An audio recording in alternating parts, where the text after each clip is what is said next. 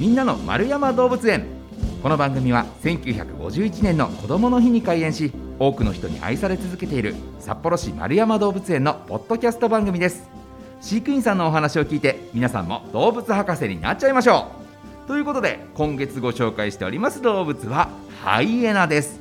ご紹介いただくのが先週に引き続き動物専門員の佐々木彩乃さんです。佐々木さんこんにちは。こんにちは。今日もよろしくお願いしおます。願いしますもうめっきり寒いですけれども、はい。この寒い中冬場って動物園のお仕事大変じゃないですか？そうですね。特に除雪がきついです。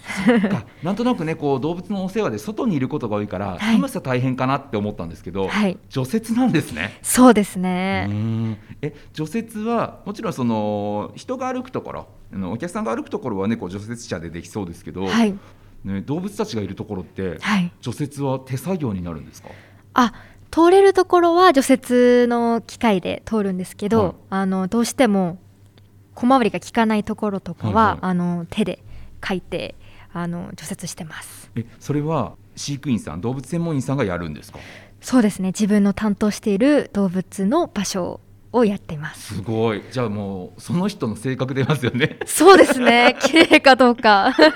めちゃくちゃねあの家の近所とかにもいるじゃないですか、はい。ここの家すごい雪かきしてるよなみたいな。はい。だからそれみたいにあそこの動物のところは綺麗だけどここちょっと雪かき雑だよなみたいな方がいるんですね。はい。個性が。はいな。個性が出ると。でまあまあ先週ね、えーハイエナはまあ暖かい地域にいる動物なので、まあ冬はまあちょっと出たりはするけれどもなんていうお話でしたけれども、はい。そういう点ではやっぱりあれですか？こうあんまり雪を見たことがないからちょっとリアクションとかあったんですかね？初雪とか降った時とかうん。はすごい匂い嗅いだりとか、うん。あの掘ってみたりはいはいはい。とかすごい行動はしていますね。えー、じゃあちょっとこう雪で遊んだりみたいな感じなんですね。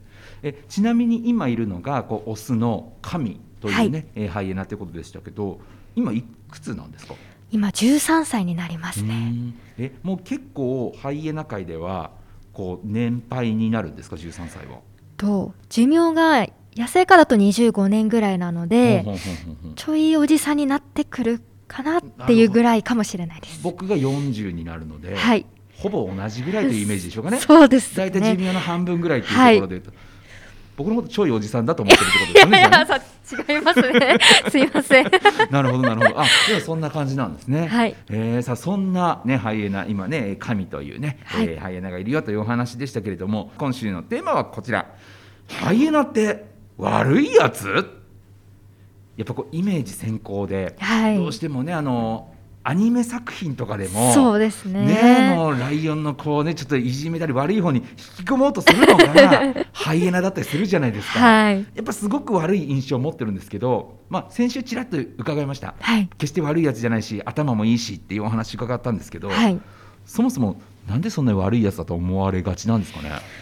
あのーそうですね他の動物のあの餌を機会を伺って取って取ってきたりとかあ、そっか。あ余したものを食べるんじゃなくて奪ったりもするってこと奪ったりももしますね。でも逆にライオンがハイエナの餌を奪うこともあるので、はいはいはい。あの野生界では普通のことなんですけど別にハイエナに限ったことじゃないですよね。はい。うんうんうん。あとはやっぱりその骨とか食べれるっていう、あとちょっと腐ったものとかはいもはい。消化できてしまうので、うん。そういったものを食べるっていうイメージからちょっとあんまりいいイメージじゃないんじゃないかなって思います。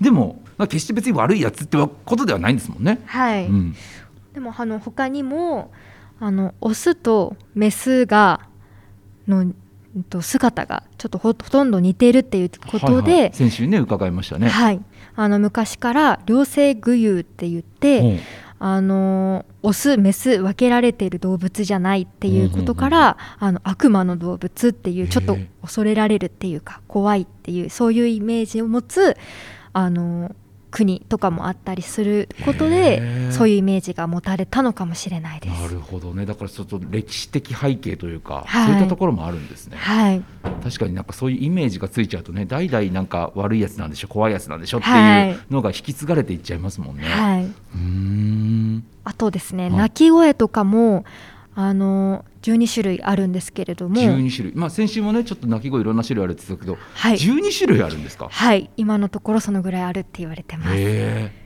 その中でもそのいろいろな鳴き声の中でもあの人が笑ってるように本当にあのキャキャキャと笑ってるよううなん鳴き声をすることから、それもあの気持ち悪がられるっていうか怖いみたいな、そういうイメージにつながってるんじゃないかなって思います。はあ。えキャキャキャっていう鳴き声なんですか？そうですね。あのそんな感じです。あの本当に人が なんかなんかお互いで笑い合うみたいなうん。キャキャキャみたいな感じであの結構激しく動いたりするのでえ確かに。その笑い声みたいな鳴き声っていうのは、はい。笑い声みたいな鳴き声って変な話ですけどね。えその鳴き声出すのはそのどういう気持ちの時なんですか？他のライオンと対峙した時とか、獲物を見つけた時とか、うーん。なんかちょっと興奮してる時なんでしょうかね。なんかそういう時になんか泣くっていうふうに言われてます。へええ他にもこう鳴き声の特徴で言うとどんな時はどんな鳴き声みたいなのあるんですか？なんかいろいろあるんですけど私が、まあ、唯一聞いたことあるのがあの低いうーっていうなんかうーっていう低いところから高いところに行く、はい。こういう鳴き声があるんですけど、これにはなんか意味がないみたいな。んあですけど、意味な い。意味ないパターンもあるんですね。そういうのもあるみたいです。はい。えでもやっぱり先週伺った社会性があってそれで鳴き声でコミュニケーション取ってるってことだから、はい。今神は一頭でいるっていうことであんまりじゃあ鳴く機会がないってことなんですか？そうですね。なんか2頭であのもともと飼育されてた時はあのやっぱりお互いに泣く機会もあったみたいなんですけど、うんうん。あの1頭になってからは私も数回しか聞いたことがないんですけど、うん。あの結構減ったっていうふうにお聞きしました。へえ。でもっていうことはやっぱりそれってコミュニケーションを取るためのツールとして使ってたってことなんでしょうね。はい。へえ面白いな。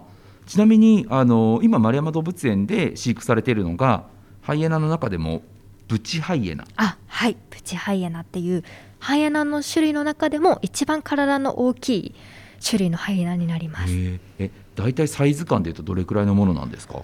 うーんと大きさ体重だとオスで5 6 50キロぐらいですおねーでメスになると80キロぐらいになるすごい。サイズですね。女性ねメスの方がねちょっと大きいっておっしゃってましたけど、はい。そうなんですね。本当に人間とちょっと逆というか、ね、僕が今80キロぐらいなんですけど、あそうなんですね、はい、僕と、はい。ね、あの奥さん50キロぐらいみたいな、はい。そういう感じですね。そうですね。へええ体のその立ち上がった時手手足伸ばした時とかのはい。体長っていうんですか？はい。それも人間と同じぐらいのサイズですか、うーんと100センチはあるかなっていう感じですね、うん。あじゃあそんなあの見た目的には大きくはないですね大型犬よりちょっとちっちゃいかなぐらいだと思いますイメージとしては。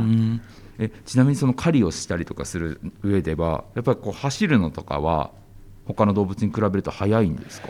あのーどちらかというと速いというよりは持久力があるっていうふうに長けていてそのために体もあのあの後ろに重心があるような体型をしています。